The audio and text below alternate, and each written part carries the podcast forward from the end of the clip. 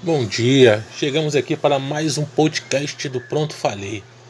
Agora o nosso senhor presidente Jair Messias Bolsonaro veio falar que o Supremo Tribunal Federal poderia pensar em botar um ministro cristão. O que que uma coisa tem a ver com a outra? O que que o que que acontecerá diferente se entrar um ministro cristão no Supremo Tribunal Federal? Pasmem. Eu digo para vocês. Ele falou que o Estado, é, o Estado é laico. Verdade.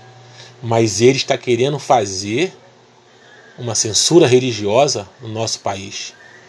Coloque lá então, senhor presidente, um ministro com católico, apostólico romano. Coloca lá um ministro ateu para representar os ateus. Coloque então um ministro do Cadomblé para representar o Cadomblé, um ministro da Umbanda para representar a Umbanda. Bota o ministro judeu para representar os judeus. Pelo amor de Deus, presidente. Quando a gente não tem o que falar, a gente mantém a boca calada. O seu governo tem algumas boas vontades, mas quando você abre a boca em certos momentos, você demonstra o seu despreparo para ser presidente dessa nação. O porquê um ministro cristão irá fazer diferença? Que preconceito religioso é esse? Então você quer dizer que o ministro cristão faz a diferença? Quer dizer então que o Supremo Tribunal Federal só tá essa merda que tá porque não tem um ministro cristão? Senhor presidente, pelo amor de Deus, escute e pense. Você está sendo presidente de uma nação. Você não está aqui para agradar nenhum grupo religioso, não. Está fazendo tomar lá da cá disfarçadamente para agradar os evangélicos, os cristãos. Não é assim não, presidente.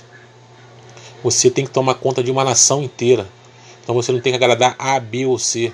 Você vai ter muitos opositores, mas às vezes muitas oposições que você tem é para as suas falas e atitudes, presidente. Então, para. Aí daqui a pouco vem pedir desculpa. Daqui a pouco vem pedir que foi mal entendido vem pedir desculpa aos, aos espíritas, aos católicos, aos ateus, aos judeus. Poxa, senhor presidente, o Brasil é um Estado laico, como você mesmo disse. Então, não tem que tentar impor nenhum tipo de religião dentro do Congresso Nacional em nenhum lugar.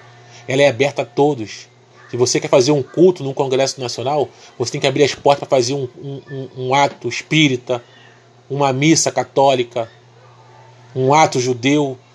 Então para, para, porque você está incentivando o preconceito religioso.